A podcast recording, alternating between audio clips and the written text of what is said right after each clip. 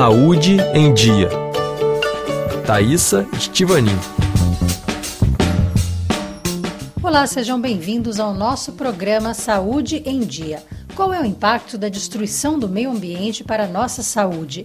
De acordo com a Organização Mundial da Saúde, só a poluição do ar gera cerca de 7 milhões de mortes por ano.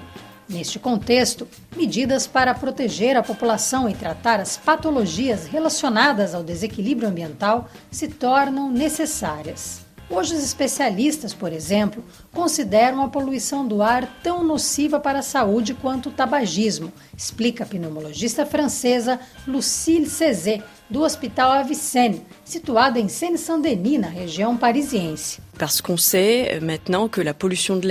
Sabemos que a poluição do ar vai contribuir para o desenvolvimento de algumas doenças, como a asma no caso das crianças e cânceres em pacientes que não fumam. Isso já foi bem demonstrado. Na Inglaterra, estudos experimentais mostraram que a exposição frequente às partículas finas poderia induzir a proliferação de células cancerígenas, mesmo em não fumantes. O risco de infarto também aumenta durante os picos de poluição.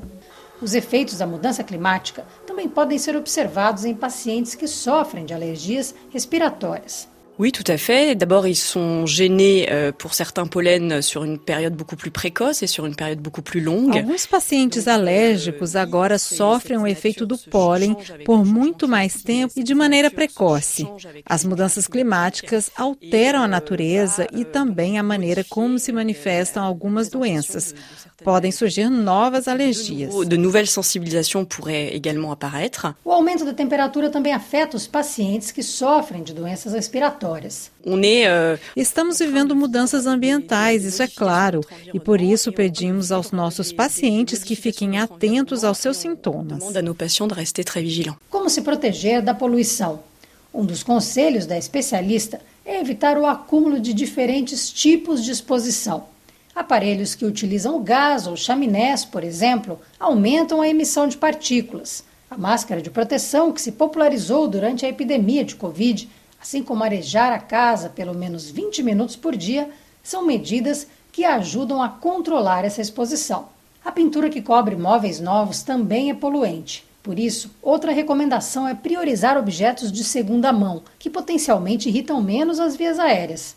Na hora da faxina, a utilização de produtos de limpeza naturais, como vinagre, também contribui para a saúde respiratória.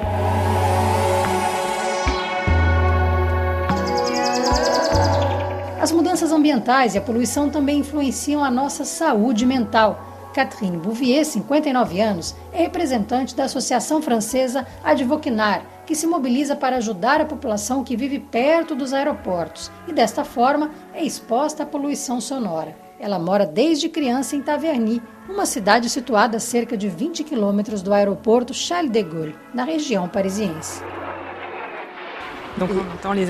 Nós ouvimos as aterrissagens dos aviões no aeroporto Charles de Gaulle o dia todo. As pausas são raras. No total de 600 a 700 aeronaves pousam diariamente no maior aeroporto do país, a partir das 5 da manhã. Dormir só de janelas fechadas, mesmo quando faz calor. Mesmo assim, ela acorda várias vezes durante a noite. O sono de má qualidade é um dos fatores que contribuíram para o aumento de sua pressão arterial e ao surgimento de arritmias cardíacas psiquiatra francês Theo Corchat dirige o setor no Hospital Público de Marsella. Em entrevista à EFI, ele explicou como o barulho pode, ao atrapalhar o sono, afetar o humor e o equilíbrio emocional. O acúmulo de noites pouco repousantes por um longo período, diz, favorece o aparecimento de doenças mentais. O barulho constante pode sobrecarregar nosso sistema sensorial e desencadear respostas ao estresse fisiológicas, que podem ter um impacto muito grande em nosso bem-estar emocional. O barulho excessivo causa depressão, dificuldades de concentração e memorização e problemas de sono. Nosso programa chega ao fim. Obrigada pela audiência. Até a próxima semana.